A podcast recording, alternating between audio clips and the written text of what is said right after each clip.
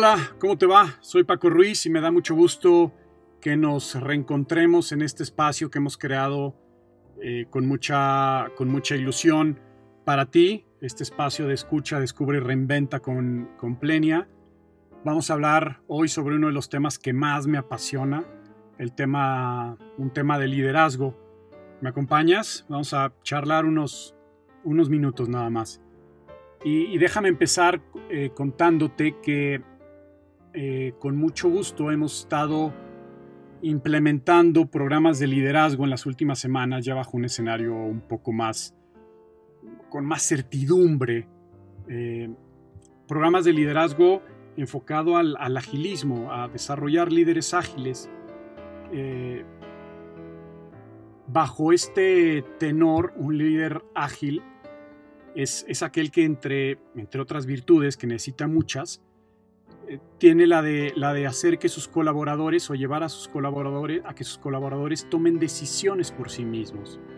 Decisiones bien fundamentadas, decisiones responsables, decisiones rápidas, decisiones desde la voluntad y no desde la obligación, ¿sabes? Y para que un colaborador evolucione, para que haga esto que te acabo de decir, para que migre de no tomar decisiones eh, y estar a la espera de lo que el líder diga, a tomar decisiones, a hacerse responsable, es indispensable que, dicho colaborador esté motivado. Y justo es el tema que nos trae hoy acá, a este, a este podcast, eh, en estos programas de liderazgo que te, que te comento. Una de las mayores inquietudes es, oye, ¿y cómo le hago para motivar a mi colaborador? ¿Y cuánto es lo que tengo que motivar a mi colaborador? Y qué tan responsable soy de motivar a mi colaborador. Y como muchos sabrán, existen eh, dos tipos de, de motivaciones, la extrínseca, que es la que viene de alguien más o la que genera algo más, es generado por algo más, es una motivación que tú das o que tú recibes de alguien. Y la otra es la intrínseca, que es la que tú mismo generas en ti, la automotivación. Y desde mi punto de vista, un líder no debe pasarse la vida o llevarse la vida tratando de motivar a su gente. Un líder ágil debiera estar ayudando a su colaborador a desarrollar la capacidad de automotivarse, de no necesitar de líder 365 días al año para motivarse. La motivación, este tipo de motivación está regida por varios factores. Dos de los principales son la habilidad del colaborador para hacer la tarea asignada y por otro lado el desafío que le representa hacerla. Es decir, si puede y quiere hacer esa tarea que le fue, que le fue asignada. Y justo de aquí nacen las zonas de la motivación. Y vamos a platicar, déjame, déjame llevarte en este viaje por las, por las ocho zonas de la, de la motivación. Imagínate que estamos trazando en el eje de las X las habilidades y va de menos a más. Y en el eje de las Y, de la Y, eh, el desafío, el nivel de desafío, y también va de menos a más. Y estas ocho zonas de, motivación parten del, del, siguiente, o van en este, en este sentido de evolución. La primera zona de motivación es la apatía. Imagínate en este eje de las, en este cuadrante de las X y las Y, donde estás en el vértice, donde un colaborador ni tiene la habilidad para hacer la tarea, ni tiene las ganas para hacer la tarea.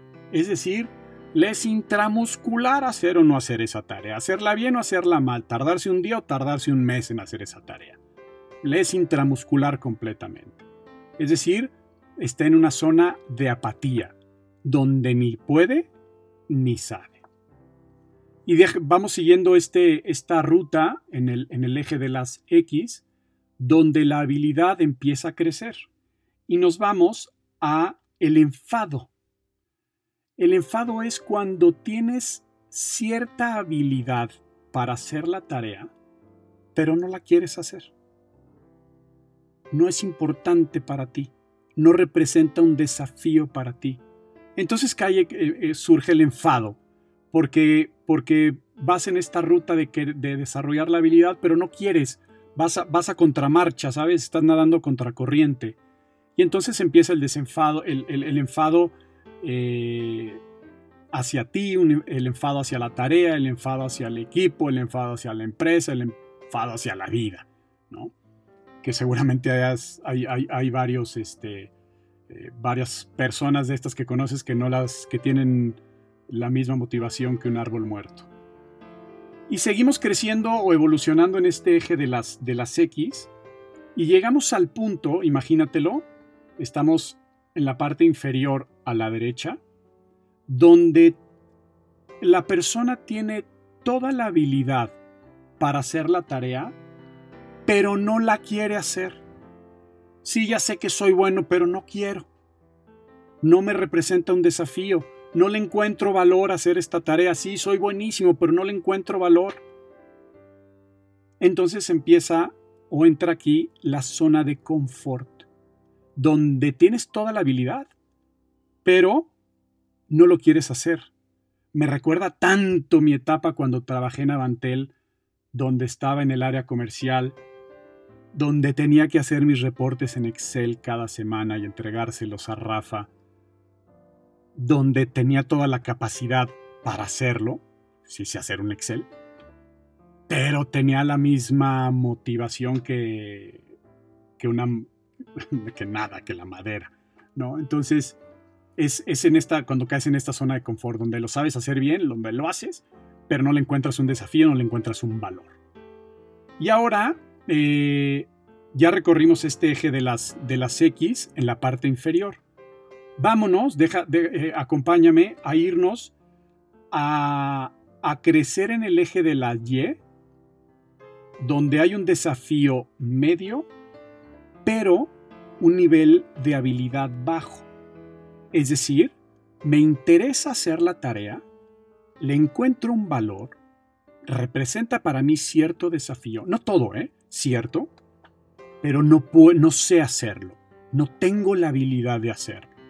Entonces entramos a la zona de preocupación, donde sí eh, me, genera un, estado de, de, cómo, de cómo lo puedo, de qué tengo que hacer para hacerlo mejor y tal, pero también puedo caer en la zona de pánico y, frisearme, congelarme en, ese, en esa zona. La siguiente zona, llevamos, llevamos hasta, hasta ahora cuatro zonas, vamos justo a la mitad. La zona de apatía, donde ni puedo ni quiero. La zona de enfado, donde más o menos puedo, pero no quiero. La zona de confort, donde puedo, donde tengo toda la habilidad, pero no me interesa hacerlo y la zona de preocupación donde tengo cierto desafío, pero no puedo hacerlo porque no sé hacerlo. La quinta zona es la zona de control. ¿Qué es lo que pasa en esta zona de control? Es cuando tengo toda la habilidad para hacerlo y representa para mí cierto desafío. Entonces, como ya hay cierto nivel de importancia, donde ya le encontré un poco el valor, empiezo a controlar. Esa es justo la zona de control, donde ya tengo la habilidad, pero el desafío está como creciendo y entonces trato de controlar para que salgan bien las cosas. Y nos vamos a, la sexta zona, que es la zona de la ansiedad. Acompáñame en irnos en el eje de la Y hasta arriba y en el eje de la X hasta la izquierda donde representa para mí un gran desafío la tarea, pero no la sé hacer. Ya sé que es importantísimo que haga estos reportes. Ya sé que es importantísimo que a, eh, partir de esto o a través de esto yo denote lo que, lo que estoy haciendo, pero, pero no tengo la habilidad. Quiero, tengo toda la voluntad, pero no sé hacerlo. Entonces em, empieza la ansiedad. Esa es la etapa número 6. La 7 es la zona de la alerta, donde tengo, donde le encuentro un gran desafío a lo que estoy haciendo, pero tengo una habilidad media. Y entra esta zona de alerta, de ojo, ya vi que es importante y tengo que desarrollar mi habilidad. Y finalmente, la zona óptima, que es donde encuentro que, hay un gran desafío en, hacer esta tarea, que, tengo toda la habilidad para, para hacerlo, y entonces voy a dar todo mi potencial, donde no necesito que alguien venga a motivarme de fuera, donde encuentro la motivación en mí. ¿Por qué? Porque ya vi que, tienen, que, que representa para mí un desafío y que, y que tengo la habilidad, entonces quiero más, quiero desarrollar más la habilidad porque me gusta. Si, no, si a tu colaborador no le gusta la tarea, seguramente te tendrás que poner a conversar con él, porque o está en el puesto equivocado o la tarea está mal diseñada, pero un colaborador lo, ideal es que esté en una zona donde represente un desafío y, y, donde tenga la habilidad. Las dos son desarrollables. La habilidad a partir de conocimiento y el desafío a partir de la voluntad, de que lo convenzas, de, de influenciarlo a, al valor que le representa hacer esa tarea. Déjame ponerte un ejemplo bien rápido. Eh, seguramente les he comentado en alguno de los podcasts que soy un apasionado del deporte.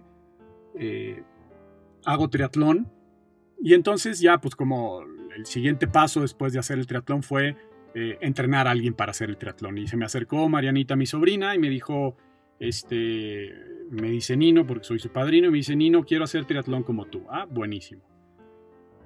En ese momento no tenía la habilidad, mi sobrina. Poca, por no ponerle que ninguna, poca.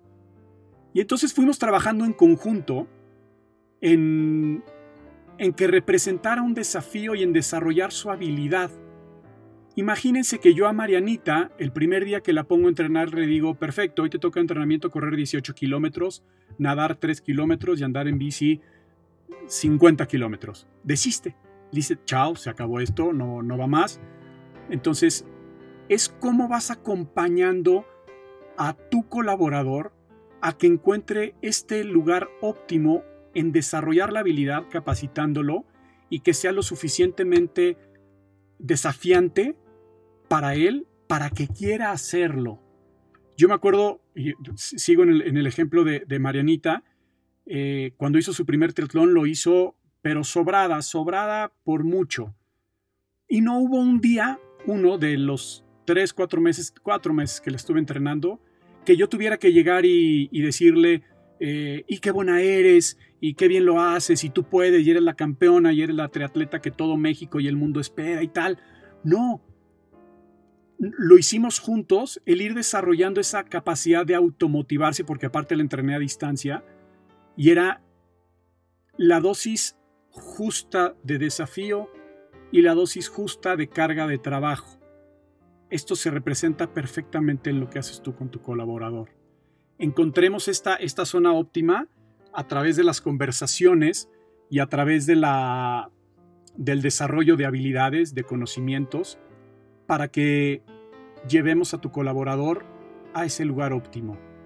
Una vez que llegas al lugar óptimo, seguramente tendrás que dejarte de preocupar por motivarlo todos los días y entonces tu tarea se convertirá en reconocerlo continuamente. Y desde ahí vendrá la motivación. La automotivación la generará tu colaborador. El reconocimiento será tu manera de motivar a la gente que eso nunca se olvide, el reconocimiento. Hasta acá la dejamos por el día de hoy, siempre con el gusto de conversar sobre estos, sobre estos temas. Eh, ojalá te haya servido, ojalá te haya gustado. Eh, como siempre poniéndonos a, tus órdenes en nuestras redes sociales, en nuestra página web, Plenia, Plenia México. Eh, nos encanta recibir mensajes de ustedes sobre los temas que quieren que, que hablemos acá. Entonces, los esperamos que nos visiten y nos vemos, nos escuchamos pronto. Hasta luego.